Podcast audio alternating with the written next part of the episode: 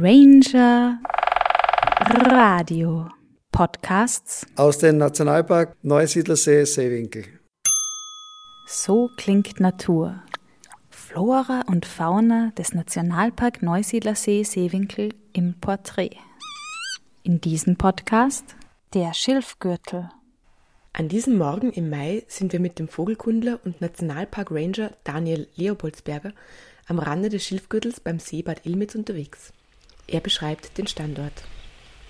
Wir befinden uns im Schilfgürtel des Neusiedlersees. Der hat eine Ausdehnung von ungefähr 180 Quadratkilometer und ist somit der zweitgrößte Schilfgürtel in Europa.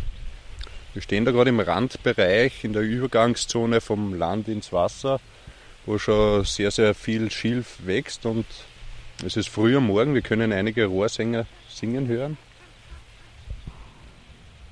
Kolbenenten haben da gerade gerufen, sind jetzt aufgeflogen. Einen Schilfrohrsänger hören wir im Hintergrund. Türkentaube. Wie erkennt man den Gesang des Schilfrohrsängers? Der Gesang des Schilfrohrsängers ist von den Rohrsängern, ich sage mal, am stressigsten. Der ist irgendwie sehr schnell vorgetragen hat allerdings immer wieder Pausen drinnen, variiert somit ein bisschen von der Geschwindigkeit. Und er hat so wetzende, kratzende Elemente drinnen.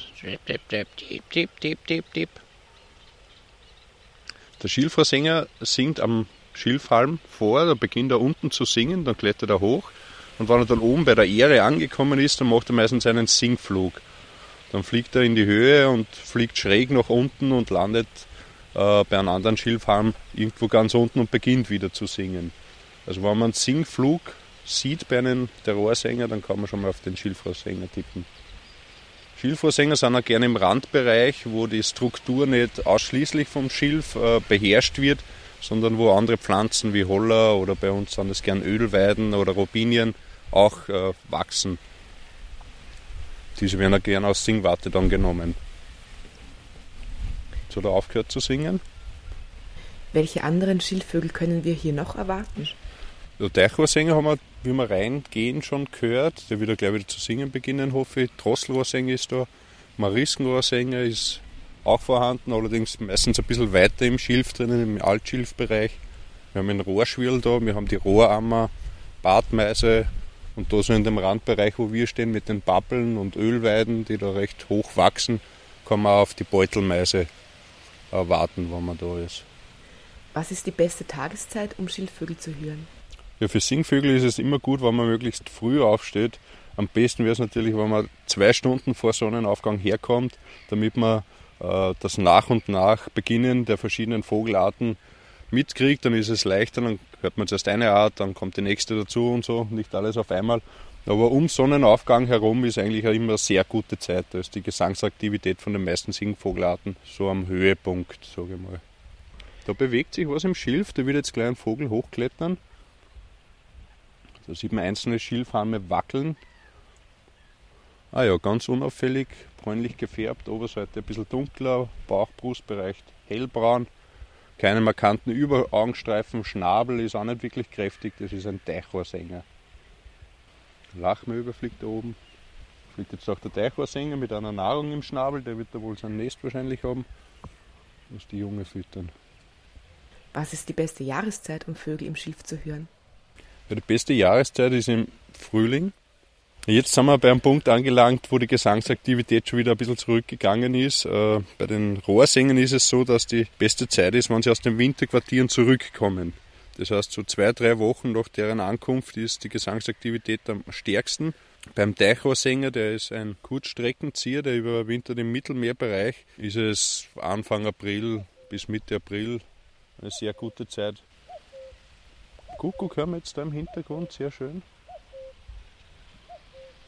Den Kuckuck muss man eigentlich auch bei uns zu den Schilfvögeln zählen, weil die bevorzugten Wirte bei uns im Gebiet hauptsächlich Teichrohrsänger und Schilfrohrsänger sind.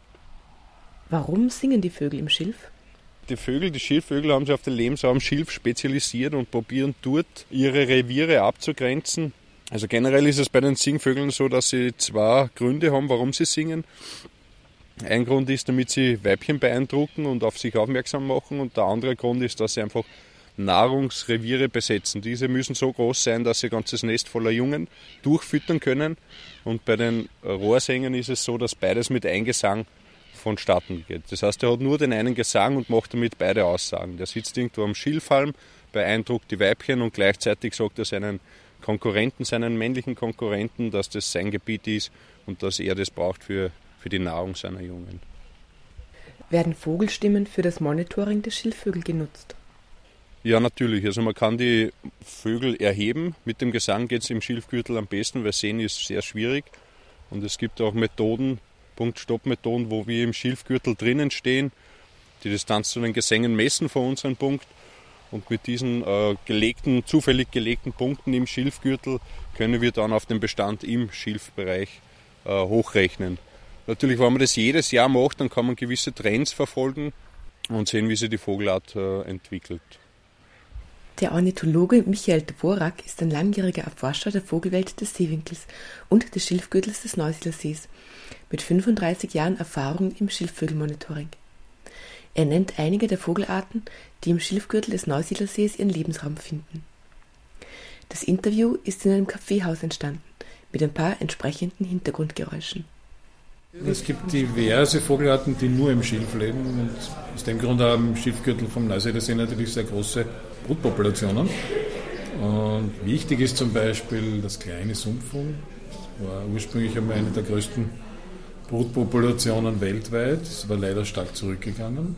Und der Mariskensänger, der hat wahrscheinlich auch eine der größten Brutpopulationen in Europa am Neusiedlersee.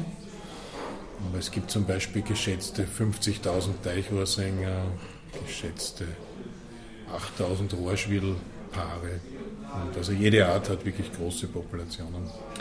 Welche Veränderungen des Schilfgürtels selber können seit Beginn des Monitorings festgestellt werden? Das geht in mehrere Richtungen.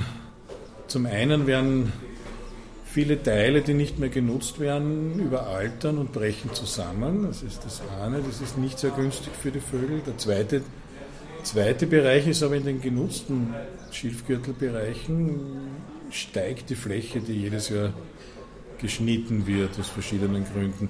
Es ist auch so, dass am Westufer in manchen Gebieten, nachdem jetzt nicht mehr nur mehr auf Eis geschnitten wird, sondern auch ohne Eis geschnitten wird, dass Schilfflächen stark geschädigt sind und dann auch sozusagen als Lebensraum für Vögel nur mehr geringere Bedeutung haben. Insgesamt die Fläche im Schilfgürtel, man kann quasi sagen, der Schilfgürtel löst sich langsam auf.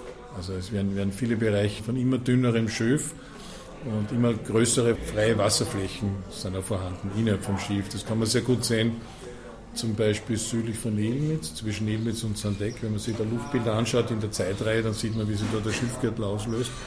Dasselbe passiert seit langer Zeit auch schon zwischen Mörbisch, Rust und Ogau. Da löst sich der Schilfgürtel auch auf. Woran liegt das? Das sind Spuren früherer Nutzung. Also zum Beispiel, man ist früher mit Traktoren reingefahren, äh, vor allem in der jetzigen Kernzone des Nationalparks. Und diese Spuren sieht man heute noch, obwohl das 60 Jahre her ist. Und das sind sozusagen die Auslöser, wo, wo, das, wo das immer weiter dann fortschreitet, also ganz große freie Wasserflächen entstehen, mhm. die ja nimmer mehr zuwachsen. Das Verständnis für die Bewohnerinnen und Bewohner des Schilfgürtels, für seine beeindruckende Größe und Vielfalt und für die Verletzlichkeit des Lebensraums Schilfgürtel kann dazu beitragen, ein Bewusstsein zu schaffen für den Einfluss unserer menschlichen Tätigkeit. Wir können diesen Lebensraum schützen, doch nur, wenn wir ihn kennen und verstehen. Im nächsten Podcast die Amphibienkartierung, gefördert aus Mitteln der Europäischen Union im Rahmen des Europäischen Landwirtschaftsfonds für die Entwicklung des ländlichen Raums.